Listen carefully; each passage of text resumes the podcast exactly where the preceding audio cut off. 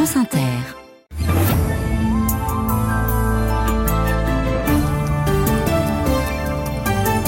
Corinne Audouin pour le journal. Bonsoir Corinne. Bonsoir Fabienne, bonsoir à tous. On continue d'en parler. L'onde de choc. Après la mort d'Alexei Navalny, l'opposant numéro 1 à Vladimir Poutine est mort ce matin en prison dans une colonie pénitentiaire de la région arctique. Il avait 47 ans. Vous entendrez sa femme, Yulia Navalnaya. Elle tient le président russe pour personnellement responsable de sa mort. Alors on ne connaît pas les causes du décès d'Alexei Navalny, mais c'est aussi ce que vient de dire le président américain Joe Biden. Nous irons à Moscou écouter la voix des jeunes Russes abasourdis par la nouvelle. Nous reviendrons sur les combats d'Alexei Navalny contre la corruption. Il était devenu le visage de l'opposition. Nous serons aussi enfin à Berlin où plusieurs centaines de personnes ont manifesté devant l'ambassade de Russie. Dans l'actualité aussi, la tournée européenne de Volodymyr Zelensky. Le président ukrainien est à Paris alors que ses troupes sont à la peine face aux Russes et face au manque de munitions. Des caméras intelligentes au JO de Paris Paris avec un premier test le mois prochain au concert de Dépêche Mode. On vous explique tout ça. Et puis juste après ce journal, la sûreté nucléaire en question, c'est le thème du téléphone sonne. Vos questions 01 45 24 7000 et sur l'appli France Inter. Empoisonné, emprisonné et mort en détention. D'après les services pénitentiaires russes, Alexei Navalny s'est effondré ce matin après sa promenade au centre pénitentiaire numéro 3 dans le grand nord de la Russie. Toujours selon les autorités russes, il n'a pas pu être réanimé. Hier pourtant, l'opposant détenu depuis trois ans, condamné pour extrémisme à 19 ans de prison, avait comparu en audience, amaigri dans sa tenue de prisonnier, mais souriant, faisant comme toujours de l'humour avec le juge. Saura-t-on un jour les causes de sa mort. Navalny avait survécu à un empoisonnement en 2020. Soigné en Allemagne, il avait choisi de revenir en Russie début 2021. Pour sa femme, Yulia Navalnaya, la responsabilité de Vladimir Poutine ne fait aucun doute. Elle s'est adressée aux leaders mondiaux réunis à Munich pour la 60e conférence sur la sécurité. Je voudrais vous dire euh, ici aujourd'hui tous ceux qui travaille pour Poutine, son entourage, ses proches, ses amis. Je voudrais qu'ils sachent qu'il n'y aura pas d'impunité. Ils seront sanctionnés, punis pour ce qu'ils ont fait à notre pays, à ma famille, à mon époux. Il faudra qu'il soit tenu responsable. Et ce jour arrivera bientôt. Je m'adresse à l'ensemble de la communauté internationale, à toutes et tous dans le monde entier qui m'entendent aujourd'hui pour qu'on fasse bloc euh, pour lutter contre ce fléau, contre ce régime qui règne aujourd'hui euh, en Russie, contre ce régime. Et Poutine, personnellement, euh, devrait être tenu responsable personnellement pour toutes ces atrocités commises au cours des dernières années dans notre pays. Je vous remercie beaucoup. Voilà, Yulia Navalnaya, l'épouse d'Alexei Navalny, propos recueillis par Eric Biegala à Munich. Bonsoir Sylvain Tronchet. Bonsoir Corinne. Vous êtes le correspondant de France Inter à Moscou. Alors les autorités mettent en garde aujourd'hui les Russes contre toute velléité de manifestation hein, après l'annonce de ce décès. Vous avez pu tout de même rencontrer quelques moscovites qui sont euh, sous le choc hein, de cette nouvelle, Sylvain. Oui, parce que malgré ces avertissements, dans plusieurs villes du pays, les Russes sont venus spontanément déposer des fleurs sur les monuments commémorant la victoire, la mémoire des, des victimes de la répression sous l'Union soviétique. À Moscou, ce monument est situé juste en face du siège du FSB. C'est donc encadré par une très forte présence policière que ces moscovites, souvent jeunes, sont venus, comme cette jeune fille qui avait des larmes dans les yeux. La répression politique ne concerne pas seulement les prisonniers politiques, elle nous affectera également à l'avenir. C'est pourquoi nous devons exprimer notre sympathie. C'est vraiment horrible. Beaucoup d'émotions donc chez ces Russes, beaucoup de colère également. Tous ceux avec qui j'ai pu discuter ne croient pas un instant à une mort accidentelle. Tous ou presque disaient s'y attendre en raison des conditions de détention particulièrement dures que devait supporter Alexei Navalny. Misha est un ancien militant de l'opposant. Mon président à moi a été assassiné en prison aujourd'hui. Même si c'est un infarctus, cet homme est allé 27 fois de suite au mitard. Personne ne peut supporter ça. C'est juste un meurtre. Je ne sais pas quoi penser d'autre. Plusieurs centaines de Russes ont, défilé ainsi devant ce, monument à Moscou. Cela continue encore à cette heure-ci. Il faut bien avoir conscience malgré tout que pour une grande mm. partie de la population, cette journée sera un jour comme les autres. Euh, une partie de la population qui ignorait l'opposant, parfois même jusqu'à son existence. Mm. Sylvain Tronchet, la mort euh, d'Alexei Navalny, c'est un choc, mais quelque part, pas vraiment une surprise. Il y a trois ans déjà, en 2021, la chaîne américaine NBC News avait posé la question à Vladimir Poutine. Navalny sortira-t-il vivant de prison? Le président russe n'avait pas daigné prononcer son nom. Je pars du principe que la personne que vous mentionnez sera traitée de la même façon que tout autre prisonnier, ni mieux ni pire. Cet homme s'appelle Alexei Navalny. On aura bien noté que vous ne garantissez pas qu'il sortira de prison vivant. Écoutez-moi bien, écoutez-moi bien, quel que soit son nom, il est un prisonnier parmi d'autres. Il fait partie des citoyens de la Fédération de Russie reconnus coupables par la justice de leur pays et qui se trouvent en prison. Ils sont nombreux, donc il n'y a pas de raison qu'ils soient mieux traités ou plus mal qu'un autre. Tout le monde a droit à la même égalité de traitement. En économie, on appelle cela la clause de la nation la plus favorisée et cela s'applique aussi à la personne que vous mentionnez. Voilà le président russe euh, Vladimir Poutine interrogé en 2021.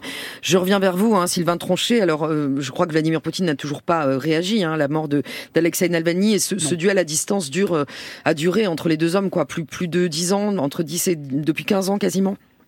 Oui, une, quinzaine d'années, une quinzaine d'années de duel à distance, mais, mais un duel asymétrique. Hein. Autant Alexei Navalny attaquait frontalement Vladimir Poutine de toutes les façons possibles, en usant de son humour, de la moquerie quand il l'appelait euh, Papy Bunker, par exemple, ou plus en profondeur quand sa fondation réalisait des enquêtes accusant le président russe de s'être fait construire un palais à un milliard d'euros au bord de la mer Noire. Autant euh, Vladimir Poutine, vous l'avez entendu, ne parlait jamais de son opposant, dont il ne prononçait jamais le nom, même s'il feignait de l'ignorer malgré malgré tout, le président russe était clairement préoccupé par cet opposant qui osait le défier. En témoigne le traitement tout particulier qui lui a été réservé en prison, contrairement à ce que disait à l'instant Vladimir Poutine. On sait par exemple que le directeur des services pénitentiaires russes avait personnellement supervisé son arrivée dans la colonie pénitentiaire de Kharp en décembre, une colonie construite sur un ancien camp du Goulag, réputé particulièrement dur, peut-être tellement dur qu'Alexei Navalny n'y a pas survécu. Merci beaucoup Sylvain Tronchet en direct de Moscou. Et je me tourne maintenant vers vous Claude Guibal, bonsoir. Bonsoir. La rédaction internationale de Radio France, on va revenir sur les combats hein, menés par Alexei Navalny. Diplômé en droit des affaires, il s'était très vite engagé euh, dans la lutte contre la corruption, Claude. Oui, avocat de formation, Alexei Navalny s'était fait connaître dans les années 2010 en se posant en héros de la lutte anticorruption.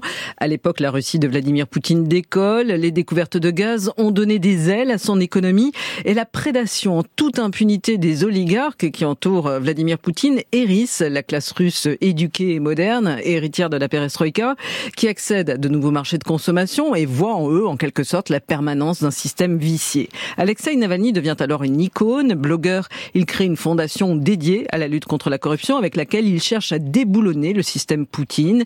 Il dénonce le pillage des richesses du pays, provocateur, charismatique, cassant. Il incite les citoyens russes à agir contre le régime en utilisant la Constitution, le Code civil. Sur son site, il fournit des lettres types, incite à engorger les tribunaux avec des plaintes. Il renomme Russie Unie, le parti de Vladimir Poutine, le parti des escrocs et des voleurs. Il brise là un tabou en défiant, insolent et sans peur, le président russe qui dès lors fera de lui sa cible obsessionnelle. Merci Claude Guibal et j'ajoute que dans un message diffusé par son équipe sur les réseaux sociaux, euh, son dernier message sans doute, euh, Alexei Navalny avait appelé à des manifestations partout en Russie en mars pour la présidentielle qui est donc prévue du 15 au 17 mars, euh, présidentielle qui devrait permettre à Vladimir Poutine de se maintenir au pouvoir jusqu'en 2030. Parmi les dizaines de réactions et de messages de condoléances qui parviennent des chefs d'État du monde entier, écoutez à l'instant celle du président américain Joe Biden.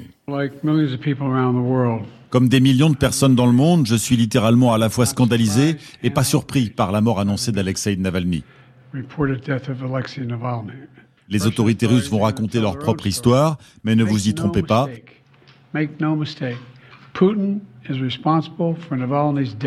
Poutine est responsable de la mort de Navalny. Ce qui est arrivé à Navalny est une preuve supplémentaire de la brutalité de Poutine.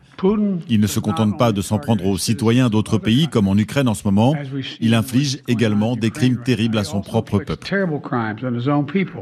Nous ne savons pas exactement ce qui s'est passé, mais il ne fait aucun doute que la mort de Navalny est la conséquence d'un acte commis par Poutine et ses voyous. Joe Biden, le président américain traduit par Sébastien Paour. On va terminer cette page consacrée à Alexei Navalny par un tour à Berlin.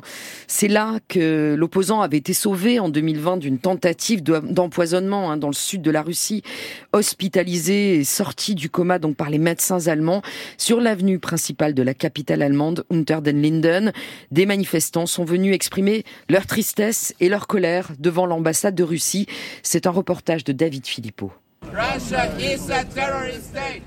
Quelques slogans et beaucoup de recueillement sur le terre-plein face aux bâtiments d'architecture stalinienne. Des bouquets de roses, quelques bougies sont posées au pied d'un lampadaire. Christine s'agenouille pour déposer une photo d'Alexei Navalny derrière les barreaux. Je crois que cela nous concerne tous et je ne voulais pas ne rien faire. J'ai suivi son histoire quand il a été empoisonné, qu'il a été sauvé ici à Berlin, puis réemprisonné en Russie. C'était prévisible qu'il n'allait pas survivre. D'émotion, la quinquagénaire tourne les talons et passe devant des pancartes qui réclament la comparution de Poutine à la cour pénale de La Haye ou la liberté pour les prisonniers politiques en Russie, Eugène Nazirov préside le comité allemand de soutien à Navalny. Son héritage restera. Il a motivé beaucoup de Russes à combattre pour la démocratie et c'est à nous maintenant de continuer son combat. Nous combattrons pour rentrer dans notre pays librement. Avec l'énergie du désespoir, faute de successeur à Alexei Navalny, le comité veut lancer des actions anti-propagande d'ici les élections en Russie. Berlin, David Philippot pour France Inter. Nous reviendrons demain à 8h20 sur France Inter sur la mort d'Alexei Navalny, sur ses conséquences, sur ce qui peut se passer en Russie. Inviter la journaliste et historienne franco-russe Galia Ackerman et Marie Mandras, qui est politologue au CNRS. Et dans ce contexte bien particulier, le président ukrainien Volodymyr Zelensky est en Europe. Et il vient d'arriver à Paris. Il est en ce moment avec Emmanuel Macron à l'Élysée. Après un passage par Berlin, le président ukrainien veut demander encore plus d'aide européenne et signer des accords bilatéraux de sécurité. Car sur le terrain, la situation se dégrade. Aujourd'hui, l'armée ukrainienne annonce son retrait d'Avdivka sur le front Est. La ville menace de tomber aux mains des Russes. Ces difficultés, on les retrouve sur tous les fronts. Vous revenez d'une zone de conflit plus au sud autour de Zaporizhia. Et sur place, Vanessa, le deuxième ennemi, en plus des Russes, c'est la pénurie de munitions. C'est tout le paradoxe que vivent ces hommes. Ils ont dans leur bosquet, perdu dans des champs, le joyau de l'artillerie française, le canon César. Mais ils restent stationnés, à l'arrêt la plupart du temps. Leur stock de munitions est dérisoire au point où ils doivent rationner les obus. 30 obus contre 300 l'été dernier. Les stocks fondent aussi vite, si ce n'est plus d'ailleurs, que le moral de ces artilleurs, formés en Ukraine spécialement pour travailler sur ce matériel d'élite. Leur lieutenant évoque la frustration, parfois même la démotivation des soldats dans l'impossibilité de faire leur travail. Dans cette unité, les tirs doivent être précis, le feu est donné quand il y a la certitude de toucher la cible, alors qu'en face, la quantité est tout sauf un problème. Des centaines de tirs, de munitions, raconte le chef de l'équipage de ce canon César, qui sans obus, dit-il, est comme une voiture sans carburant, un vulgaire bout de ferraille. Vanessa Descoureaux, notre envoyée spéciale en Ukraine, avec les moyens techniques de Gilles Gallinaro. Au Sénégal, Macky Sall s'engage à organiser la présidentielle dans les meilleurs délais. Le président accepte la décision du Conseil constitutionnel qui a invalidé le report de plus d'un an de l'élection présidentielle. Pas de date donc encore, mais on le répète, dans les meilleurs délais et dans un souci d'apaisement pour sortir de la crise. Plus de 130 opposants qui étaient détenus ont été libérés depuis hier. C'est possiblement l'une des plus graves fuites de méthane jamais enregistrées. 127 000 tonnes de gaz se sont échappées d'un puits isolé au Kazakhstan. C'est entre la Russie et la Chine. La fuite a duré six mois entre juin et décembre dernier. Les satellites l'avaient détecté, mais on n'en connaissait pas l'ampleur, Sophie Becherel. En effet, c'est à partir des images de Sentinel-5, un satellite de l'Agence spatiale européenne, que la société Kairos a pu suivre cette fuite. Première détection le 9 juin 2023. Le spectromètre de bord pointe le méthane. Les images confirment, à 115 reprises, on voit un énorme panache de fumée généré par la combustion du gaz. La quantité émise a été vérifiée par deux instituts. Le puits est finalement bouché le 25 décembre par les Kazakhs. 127 000 tonnes, c'est un calcul qui tient la route pour Philippe Siet, chercheur au laboratoire des sciences du climat et de l'environnement du CEA. 28 ou 30 tonnes par heure. C'est ce qu'on appelle une énorme fuite déjà. Ça existe hein, des fuites de, 30 tonnes par heure, mais très rarement euh, des fuites qui durent euh, six mois. Ça fait que la quantité totale qui a été relarguée, euh, c'est numéro 2 par rapport à Nord Stream. Nord Stream, c'est la fuite du gazoduc en mer Baltique consécutive à un acte de sabotage. Elle a laissé échapper 230 000 tonnes de méthane.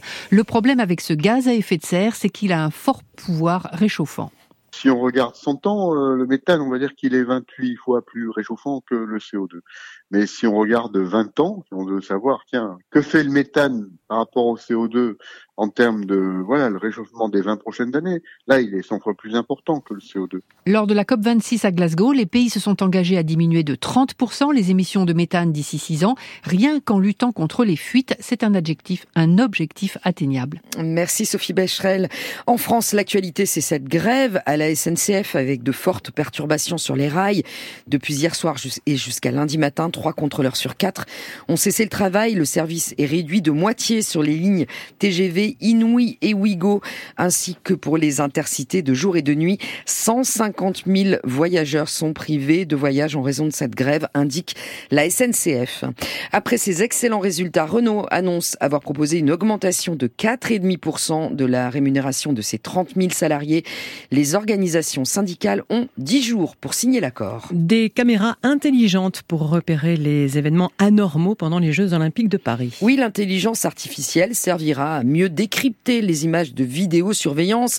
L'expérimentation avait été votée l'année dernière dans la loi Jeux olympiques et paralympiques. Elle sera très encadrée, promet le ministère de l'Intérieur, avec un premier test en mars prochain. Bonsoir Ariane Grissel. Bonsoir. Et ce sera pendant les concerts de Dépêche Mode Merci. Exactement. Alors pour expliquer de quoi il s'agit, c'est un système qui sera installé sur des caméras spécifiques. Hein. Le ministère de l'Intérieur n'a pas encore déterminé combien. L'algorithme sera programmé pour détecter sur les images huit types d'événements précis, comme par exemple un départ de feu, un mouvement de foule ou un colis abandonné. Si la machine repère l'un de ces faits, une alerte s'affiche sur l'écran de vidéosurveillance pour prévenir la personne qui est devant et qui prend ensuite le relais pour mettre en place une procédure d'intervention classique. Le ministère l'assure, il n'y aura pas de reconnaissance faciale. C'est interdit, tout comme le recoupement des visages avec des fichiers. Et chaque utilisation fera l'objet d'un arrêté préfectoral. Alors, pour les tests de mars, les premiers pendant les concerts à Paris, là, ce sera vraiment pour mesurer les aspects techniques, c'est-à-dire la netteté de l'image, le degré de luminosité nécessaire. Pas de détection d'événements. D'autres essais auront lieu par la suite dans les transports notamment. Et chaque étape sera suivie par un comité d'évaluation mis en place à partir d'aujourd'hui. Il est composé, entre autres, d'utilisateurs, d'élus, y compris de l'opposition, de Merci Ariane Grissel du service police-justice de France Inter. Les protagonistes du groupe AZF condamnés à des peines de prison ferme par le tribunal correctionnel de Paris. Ils avaient créé la panique il y a 20 ans en menaçant de faire sauter des bombes sur les voies de la SNCF. 4 ans de prison ferme pour le chef d'entreprise à la retraite, 2 ans ferme pour son ex-employé et complice. Des peines qui pourront effectuer avec un bracelet électronique au vu de la détention déjà effectuée avant le procès. Le choix culture de ce vendredi nous emmène en Israël avec Turbulence du romancier Eshkol Nevo, un livre composé de trois histoires dont les personnages se confessent après un événement traumatique. Mais disent-ils vraiment la vérité? C'est tout l'enjeu de ce roman autour du doute. Ilana Moriosef. Trois histoires, trois novellas et un procédé, toujours le même. Un avocat dit à son client Écrivez exactement comment cela s'est passé. Tenez-vous-en au fait, car les personnages de Turbulence sont dans de sales draps. Turbulence, mais de quoi parle-t-on? Eshkol Nevo. C'est quand une chose vraiment forte se produit, qui vous ébranle, qui vous change. Comment pouvez-vous y survivre Et de quelle façon cela peut vous conduire à un autre genre de futur? La première histoire fait penser à Anatomie d'une chute. Un couple de jeunes mariés en excursion en Bolivie. Le mari fait une chute mortelle, à moins que son épouse l'ait poussé on ne peut pas être sûr. Un chef de service se défend d'avoir harcelé une jeune interne. Mais n'est-il pas en train de se mentir à lui-même? Eshkol se plaît à semer la graine du doute dans l'esprit du lecteur. J'aime beaucoup jouer avec cet élément. Est-ce vraiment la vérité ou juste une version de la vérité En tant qu'écrivain, j'aime créer des mondes polyphoniques. Je ne suis pas tellement client de la dictature du narrateur omniscient. J'aime écrire des livres démocratiques. Des livres démocratiques, mais aussi pétris d'humour, merveilleuse compagnie que celle de ce romancier. Et on rappelle le titre du roman d'Ashkol Nevo, Turbulence, traduit de l'hébreu par Jean-Luc Alouche, publié chez Gallimard. Allez, une jolie histoire pour terminer. On a retrouvé la basse de Paul McCartney, celle qu'on entend dans Love Me Do ou encore Twist and Shout. Voilà, est derrière la guitare, mais on entend bien la basse. Volée en 72 à l'arrière d'une camionnette dans l'ouest de Londres après un appel lancé en 2018 et beaucoup de fausses pistes. La basse a été retrouvée pas très loin dans le quartier de Notting Hill. Le voleur n'avait aucune idée de l'identité de son propriétaire. Eh ben, dites donc, quelle histoire. Merci beaucoup. C'était le journal de Corinne Audouin. On va prendre des nouvelles du temps. La météo avec Vitacitral TR+, des laboratoires Acepta, gel réparateur pour les mains abîmées par le froid, les gels hydroalcooliques et les lavages fréquents, en pharmacie et parapharmacie. Bonsoir Olivier Proust. Bonsoir Claire. Encore quelques pluies cette nuit. De l'Occitanie à l'Alsace et à la Franche-Comté, ce sont les derniers soubresauts de la perturbation qui nous a concernés aujourd'hui. Demain, ces régions resteront sous les nuages toute la journée avec les dernières gouttes le matin près du relief. Au nord et sur l'ouest, les hautes pressions favoriseront de nombreuses grisailles doublées de fréquents brouillards, particulièrement près de l'Atlantique, avant une belle évolution pour l'après-midi. L'ambiance restera quand même bien grise en journée sur la pointe Bretagne, le Cotentin et au nord de la Seine. Et de l'autre côté, Alpes et Méditerranée retrouveront le soleil, encore un peu voilé le matin. Mistral et Tramontane sont de retour. Et la nuit prochaine sera plus fraîche. Une nuit plus calme, donc une nuit plus fraîche, avec quand même 4 à 10 degrés en général demain matin au lever du jour. Et il fera encore doux l'après-midi, avec 13 à 18 partout et jusqu'à 20 degrés dans le golfe du Lion. Dimanche aussi sera doux, sec au sud, faiblement pluvieux au nord, avec de bons arrosages près de la Manche. Merci beaucoup Olivier Proust de Météo France.